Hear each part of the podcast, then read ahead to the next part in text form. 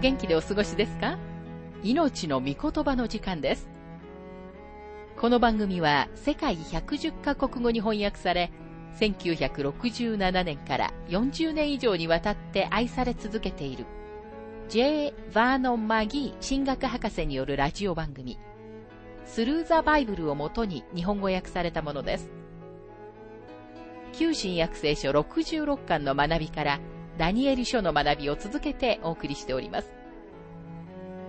今日の聖書の箇所は、ダニエル書2章34節から43節です。お話は、ラジオ牧師、福田博之さんです。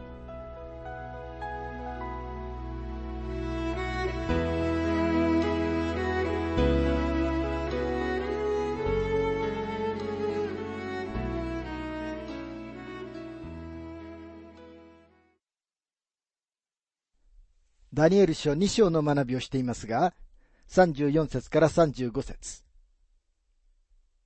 あなたが見ておられるうちに、一つの石が人手によらずに切り出され、その像の鉄と粘土の足を打ち、これを打ち砕きました。その時、鉄も粘土も、青銅も銀も金も、皆、共に砕けて、夏の麦打ち場のもみ殻のようになり、風がそれを吹き払って、跡形もなくなりました。そしてその像を打った石は大きな山となって全土に満ちました。ここで注目すべきなのは、ネブカデネザルが畏敬と脅威のうちに像を見ていると、像の周辺の向こう側から一つの岩が人間の根源、あるいは動機によらずにやってきて、象の鉄と粘土の足をすごい力で打ちのめし、すべての金属が粉砕されたことです。その後風が吹いてきて吹き飛ばしてしまったので、この像は完全に消え去ってしまいます。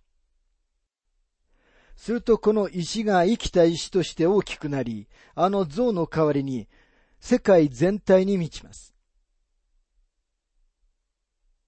ダニエル書2章の36節から38節これがその夢でした。私たちはその解き明かしを王様の前に申し上げましょう。王の王である王様、天の神はあなたに国と権威と力と光栄とをたまい、また人の子ら、野の獣、空の鳥がどこに住んでいてもこれをことごとく収めるようにあなたの手に与えられました。あなたはあの金の頭です。ネブカデネザルは最初の偉大な世界の支配者でした。これがアダムのための神様の理想だったのではないかと思います。彼には統治権が与えられたのに、それを失ってしまいました。世界には4人の偉大な世界的支配者が出てきました。4つの大きな国が世界を支配しようとしてきたのです。彼らはみんなその仕事を台無しにしてしまいました。一人も本当には成功しませんでした。でも最初の一人、ネブカデネザルが4人の中では最善を行いました。ダニエルは即夢を解き明かし始めました。それぞれの金属は世界的な帝国を意味しています。ネブカデネザルは純金の頭とみなされます。彼はその当時知られていた世界の上に支配権を振るいました。彼の権威を疑う者は一人もいませんでした。彼の政治は完全な君主政治でした。ついでながら、彼の後には、ほとんど完全な君主政治はありませんでした。バビロニア帝国については、ダニエル書5章の18節から19節と、エレミア書27章の5節から11節を含む聖書の他の箇所にも書かれています。ダニエル書5章の18節から19節には、このように書かれています。王様、意図高き神は、あなたの父上、ネブカデネザルに、国と偉大さと光栄と権威とお与えになりました。神が彼に賜った偉大さによって、庶民、諸国、諸国語の者たちはことごとく彼の前に震え、おののきました。彼は思いのままに人を殺し、思いのままに人を生かし、思いのままに人を高め、思いのままに人を低くしました。エレミアを通して、また神様は次のように言われました。エレミア書27章の5節から7節私は大いなる力と伸ばした腕と思って、地と地の表にいる人間と獣とを作った。それで私の見る目にかなった者に、この地を与えるのだ。今私は、これらすべての国を私のしもべ、バビロンの王、ネブカデネザルの手に与え、野の獣も彼に与えて仕えさせる。彼の国に時が来るまで、すべての国は、彼とその子と、その子の子に仕えよう。しかし時が来ると、多くの民や大王たちが彼を自分たちの奴隷とする。神様がネブカデネザルを頂点に立つものとされたのです。神様は彼を最初の世界的な支配者とされました。そして彼の後には彼のような人物は一人も現れていません。ダニエル書2章に戻りますが、39節あなたの後に、あなたより劣るもう一つの国が起こります。次に聖堂の第三の国が起こって、全土を治めるようになります。ネブカデネザルの後に来る王国は、彼の国に劣ります。第三の王国は第二に劣り、第四は第三に劣るのです。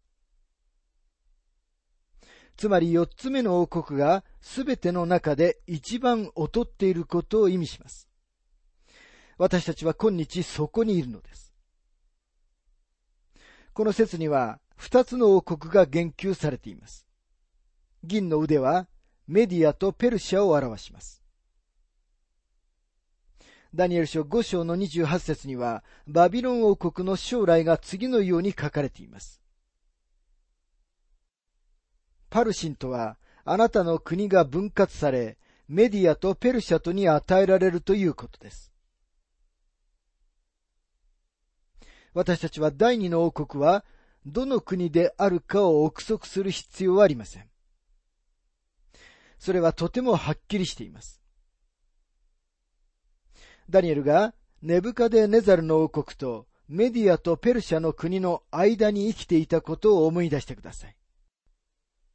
ダニエル書6章の8節には次のように書かれています。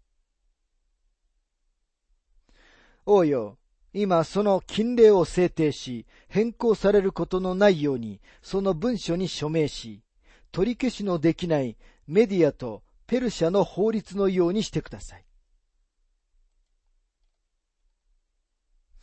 第三の王国は聖堂で、その国は全土を治めるようになります。これはアレキサンダー大王のグレコ・マケドニア帝国です。そして第四の王国です。四つの王国しかないことに注目することが重要です。五つ目の王国はないのです。そして第四の王国の時代は私たちが今日生きている時代です。ダニエル書2章の40節から43節第四の国は鉄のように強い国です。鉄はすべてのものを打ち砕いて粉々にするからです。その国は鉄が打ち砕くように、先の国々を粉々に打ち砕いてしまいます。あなたがご覧になった足と足の指は、その一部が陶器師の粘土、一部が鉄でしたが、それは分裂した国のことです。その国には鉄の強さがあるでしょうが、あなたがご覧になったように、その鉄はドロドロの粘土と混じり合っているのです。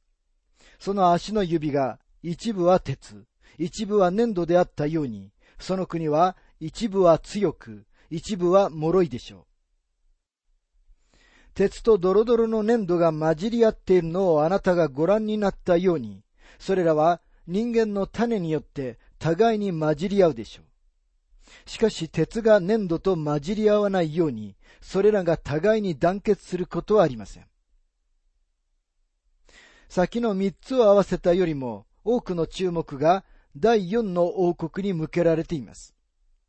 その王国を説明し、解き明かすためにダニエルはここで4つの説を割いています。メディアとペルシャ、グレコ・マケドニアという第2と第3の王国を説明するためには、39節の1節だけが使われています。第4の王国は、後の日の王国です。ダニエルがネブカデネザルに像が与えられたのはそのためであるといったことを思い出してください。神様は偶像礼拝者であるネブカデネザルにこの像を通して語っておられます。そして神様はネブカデネザルに後の日には何が起こるかを語っておられるのです。ネブカデネザルは世界の支配者であり、すべてのことはどのように終わるのかを心配しています。私たちは終わりの日の時代に生きており、今もってこの世界はどうなるのだろうというのが今日の疑問なのです。私たちは一歩退いて少しの間、もう一度この像を見てみる必要があります。この像は、畏敬の念を起こさせ、また巨大です。幻の中で、ネブカデネザルが見たとき、この像は、バビロンの平地全体の上にそびえ立っていたのではないかと思います。またこの像は様々な金属でできていた像でした。純金の頭があり、これはバビロンを語っています。胸と両腕は銀で、メディアとペルシャです。聖堂はグレコ・マケドニアです。足は鉄であり、これはローマです。粘土が鉄に混じっている足はローマ帝国の最後の形態です。像は4つの帝国を表しており、それらについていくつかの観察がされています。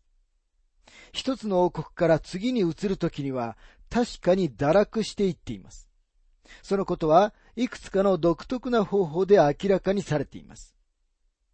この堕落は現代の哲学とは矛盾します。今日の見解は私たちはみんな毎日どんどん良くなっているというものです。進化論が働いて永遠に前進し、向上しているというわけです。そして私たちは最善の形の政府を持ち、自分たちはより優れた人々だと感じています。でも、残念ながら、どちらも本当ではありません。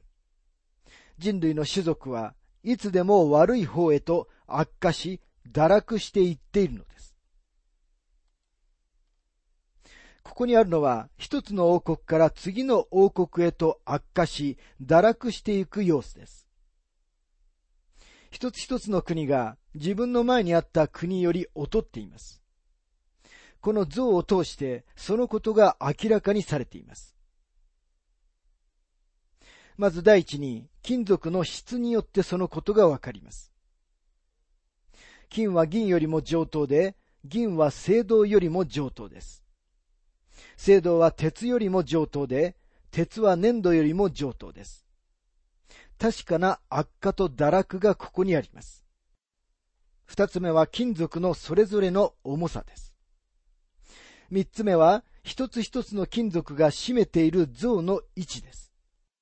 頭は足よりも栄光があります。四つ目は特別な聖書の言葉。ダニエル書2章の39節にはこのように書かれています。あなたより劣るもう一つの国が起こります。このように聖書は一つ一つの王国がその前の国よりも劣っていることをはっきり語っています。そして五つ目は主権の分裂です。主権の明確な分裂は弱さを意味します。ネブカデネザルは金の頭ですが、メディアとペルシャの帝国には2本の腕があります。バビロン帝国が強かったのは、そのような分裂がなかったからでした。グレコ・マケドニア帝国は一つで始まりましたが、間もなく四つに分裂しました。ローマは二本の鉄の足でしたが、ついには鉄と粘土でできている十本の足の指に分かれました。神様の政府形態は、ちょうどこの純金の頭のようになります。ただ、その支配者は、人手によらずに切り出された石である、他でもない主イエス・キリストなのです。主はこの地上を治められますが、そのことについて誰からもアドバイスを求めるようなことはなさいません。主は議会も内閣も持たれることはなく、ご自分のために投票してくれるようにと求められることもありません。事実、もしあなたがこの人生で主を信じる決心をしないなら、あなたは全くそこにはいないのです。たとえあなたがその事実に反抗しても無駄です。なぜなら、この世界は主の世界だからです。主がこの世界を創造されたんです。あなたも私もこの地上であちこち走り回っているちっぽけなものに過ぎません。家や庭に入り込んだアリたちを駆除するように、神様はこの小さな世界からあなたや私を取り除く権利を持っておられます。私たちは家の中からアリを追い出します。なぜなら、アリたちは私たちの計画の中に当てはまらないからです。神様のご計画の中に当てはまらない人間たちが大勢います。この世界は神様のものであり、神様はこの世界をご自分に合うようにされるのです。神様の政府の形態は世界に今まで存在したうちで最も厳しい形の政府になります。その日には神様の許可なしには、おんどりが時を告げることもないと思います。主イエス・キリストは独裁者となられます。もしあなたが主に身をかがめることをしたくないのなら、主がこの地上に御国を建てられるとき、そこに入りたいとさえ思わないと思います。主がそのような人々のためには別の場所を備えておられるのはきっと良いことだと思います。なぜなら、そのような人々にとって主の御国に入ることは喜ばしいことではないからです。彼らは全く御国を楽しむことはないのです。神様の政府形態は王の絶対支配です。それは一人の支配者の主権であり、先制的、独裁的で、主の御心が達成されます。私たちが主に身をかがめ、主に感謝する習慣をつけておくのが良いのはそのためです。先に進む前にもう一つのことに注目しておく必要があります。ローマの後には偉大な世界的権力は続きません。なぜなら、ローマ帝国が最後であり、終わりの日に存在するからです。実際、今日も存在しています。他のすべての帝国は、外側からの敵によって滅ぼされました。でも、ローマを滅ぼした敵はいないのです。奮族のアッティラが入ってきて町を略奪しましたが、でも彼は自分の目で見たものによって畏敬の念に打たれ、自分には扱うことができないと実感しました。彼は自分の家臣の野蛮人たちを引き連れ、町から去りました。ですからローマ帝国は内側から崩れました。敵が滅ぼしたのではありません。ローマは今日、ヨーロッパの偉大な国々の中に生きています。イタリア、フランス、英国、ドイツ、そしてスペインはみんな昔のローマ帝国の一部です。そこでは、ローマの法律は生きており、その言語も生きています。今日ラテン語を話す人はいませんが、フランス語、スペイン語、そして他の言語を理解するためには、ラテン語が基本です。そこでは、ローマの好戦的な精神も生きています。ヨーロッパは、帝国があの国々に分裂して以来、ずっと戦争をしてきました。今日ヨーロッパでは何が起こっているのでしょうかそこでは新しい心理学的な見解が発展してきています。ヨーロッパの若者たちはイタリア人とかドイツ人とか呼ばれることを好みません。ヨーロッパ人と呼ばれたいのです。そのような考え方はローマ帝国をもう一度一つにするために、いずれ来ようとしている人間のために基礎を作っています。その人物は聖書の中では罪の人、あるいは反キリストとして知られています。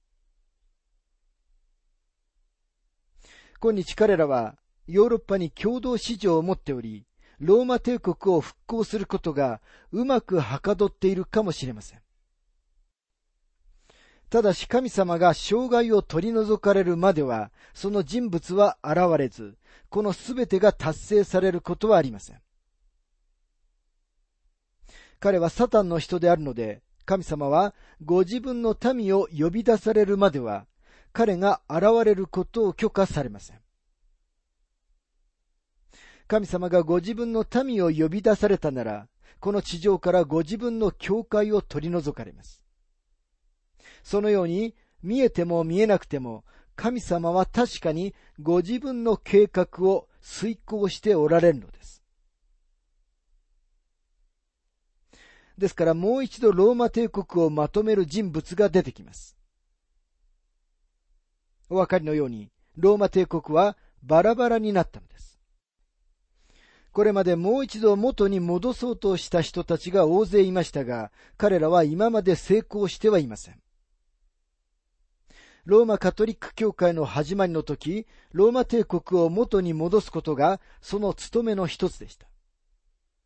また、フランク王国の国王、カール大帝も元に戻そうと試みました。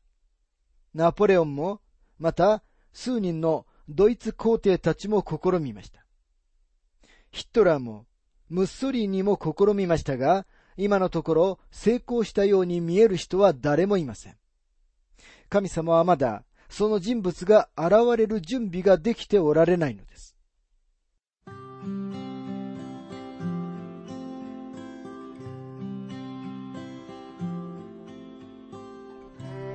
命の御言葉お楽しみいただけましたでしょうか？今回は4つの世界帝国の定義とその運命というテーマでダニエル書2章34節から43節をお届けしました。お話はラジオ牧師福田博之さんでした。なお、番組ではあなたからのご意見、ご感想、また聖書に関するご質問をお待ちしております。お便りの宛先は、郵便番号592-8345大阪府堺市浜寺昭和町4-462浜寺聖書協会命の御言葉の係メールアドレスは全部小文字で ttb.hbc.gmail.com です。どうぞお気軽にお便りをお寄せください。それでは次回までごきげんよう。